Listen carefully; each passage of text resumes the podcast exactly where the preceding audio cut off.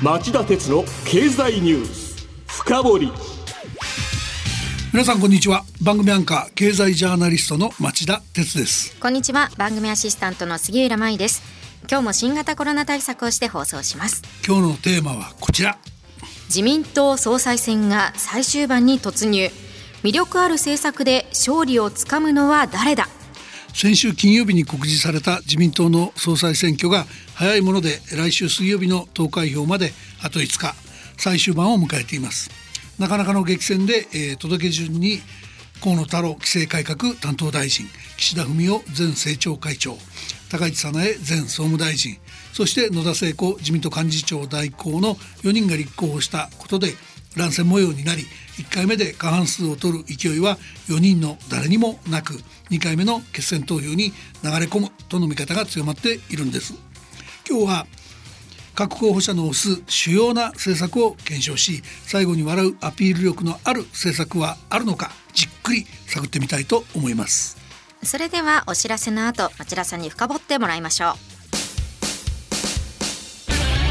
う。町田鉄の経済ニュース深掘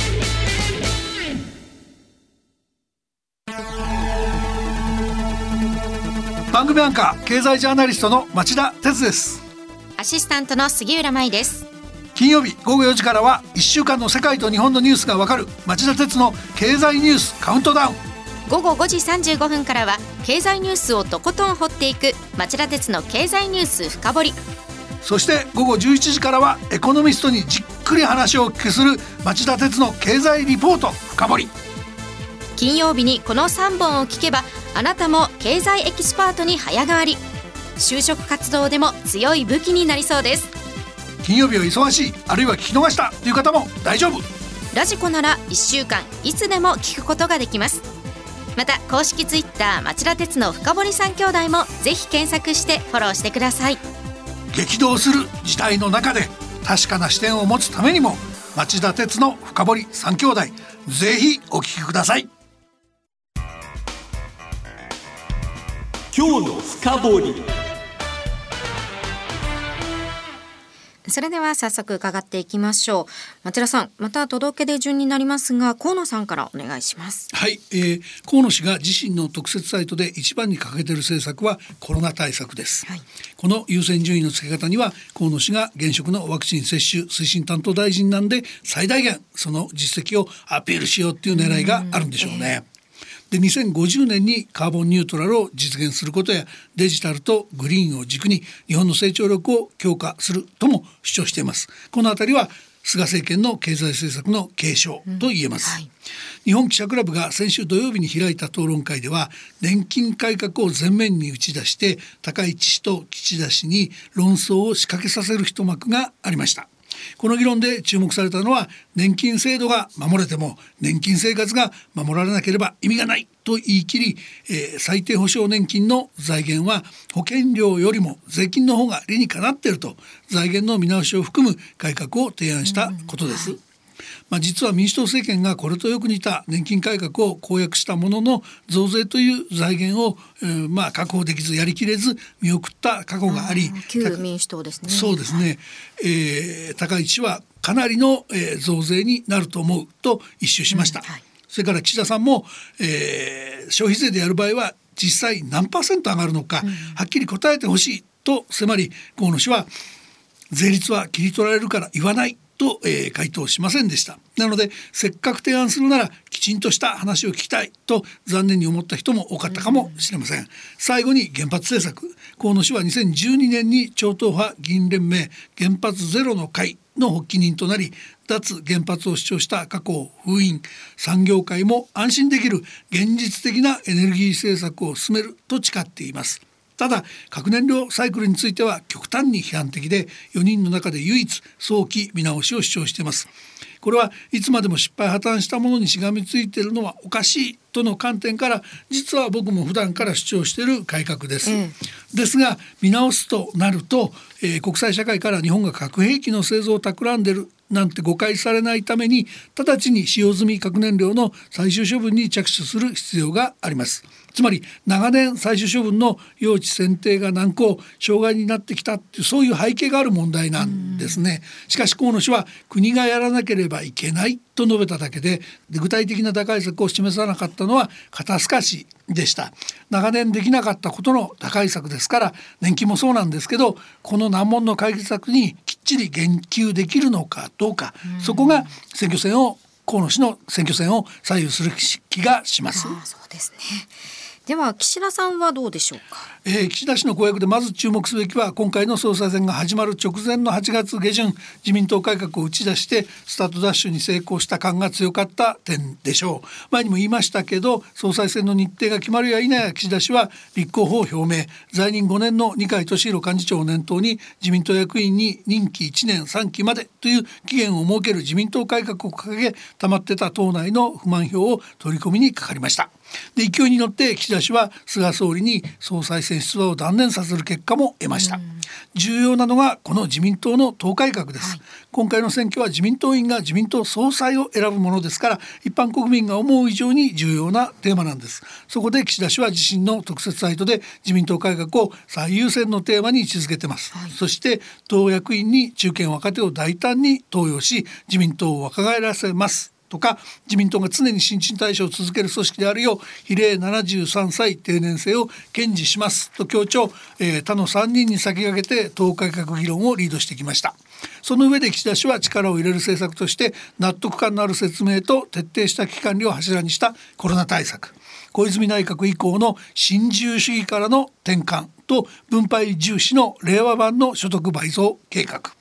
民主主義平和ポストコロナの新秩序づくりの3本を柱とする、えー、外交安保政策を打ち出してます、うんはい、まあ、こういった中で岸田氏らしい政策として注目されているものの一つに分配にもコロナにもつながるのでご紹介しますが、はい、あなたの所得が増える公的価格を抜本的に見直しっていうのがあります。うん、なんだろうと思われると思うんですけども、えー、看護師介護士幼稚園教諭保育士など、えー、賃金が公的に決まる職種を念頭に専門の委員会を作って不十分な賃金を上げよう見直そうというものなんです、えー、ただ岸田さんにはやりすぎ批判もあります。あの岸田さんが率いる岸田派っていうと昭和30年代に総理大臣を務めた池田隼人氏が作った宏池会の流れを組み、えー、歴代の領袖以下非常に財政通の人が多く岸田氏もその一人なんですがコロナや景気のための経済対策の規模については他の3氏とは対照的に岸田氏だけが数十兆円と財政健全性を無視するかのような大胆な主張を展開しているからです、はい、厳しい日本の財政事情を考えればそれほどの余裕はなく岸田氏が節度を失ってないかという声もあります。では続いて高市さんはどうでしょうか？高市氏の特色は自民党の保守層をターゲットにした安全保障絡みの公約の多さじゃないでしょうか、はい、特設サイトでも冒頭から日本を守る未来を開くと愛国心たっぷりの姿勢を打ち出しています、えー、政策の9つの柱からキーワードを拾うと、ええ、日本経済強靭化計画危機管理投資成長投資経済安全保障と国防力の強化次世代への責任を果たす全世代の安心感が日本の活力地方には伸びしろときて8番目がコロナ対策最後が党運営といった順番です河野氏や岸田氏と違い安全保障を重心重心に中心に置く姿勢が浮き彫りなんです。そうですね。でテレビで適切な防衛費の水準を問われて迷わず欧米並みならば GDP 比で2%と答え現行の2倍程度にいきなり増やすことを示唆したシーンを見た人も多いんじゃないでしょうか、はい、防衛費の総額だけではなく必要な装備兵器も多岐にわたって詳細に、えー、提言しています。紹介しておくと新たな戦争の対応に対応できる国防体制を構築するとして衛星サイバー電磁波無人機、え極超音速兵器を揃え迅速な敵基地無力化を可能にするための法制度整備訓練と装備の充実防衛関連研究費の増額に注力しますといった具合なんですね。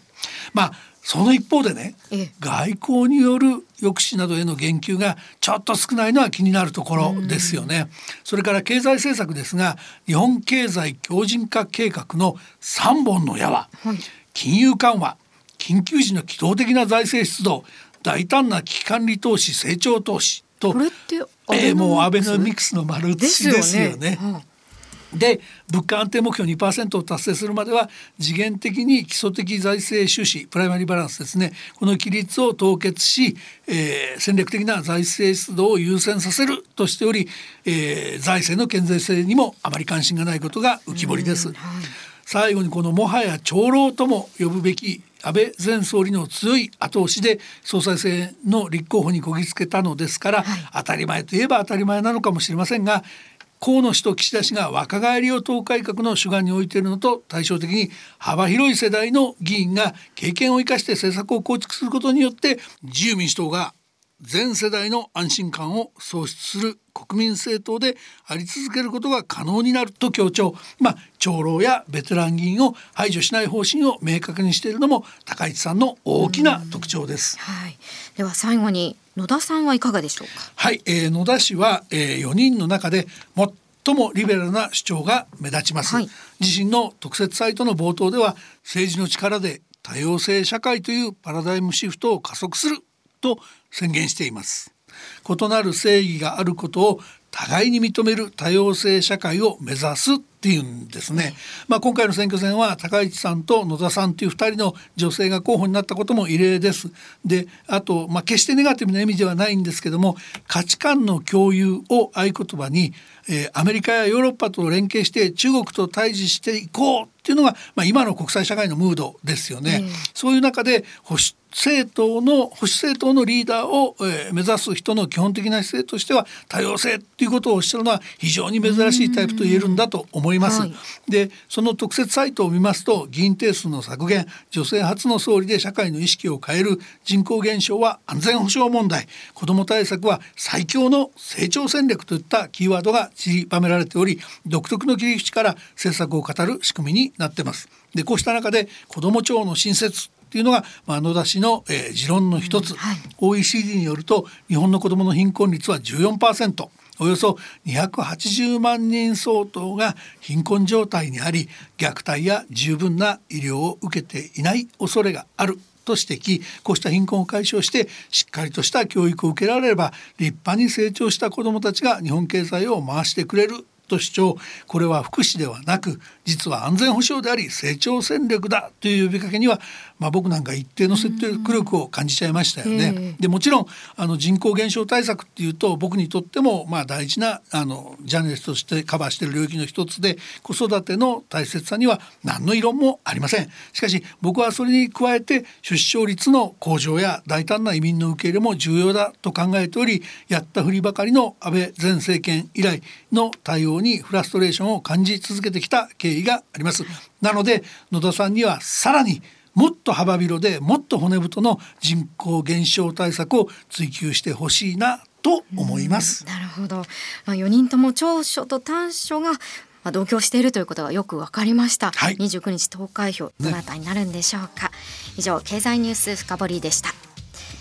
さて今晩11時からの町田鉄の経済リポート深掘りはこの冬は新型コロナの感染拡大第6波は避けられないのか。今日本が取るべき対応はと題しまして日本経済研究センターの宮崎隆副主任研究員にインタビューします。では今夜11時に再びお耳にかかりましょう。それではさようなら。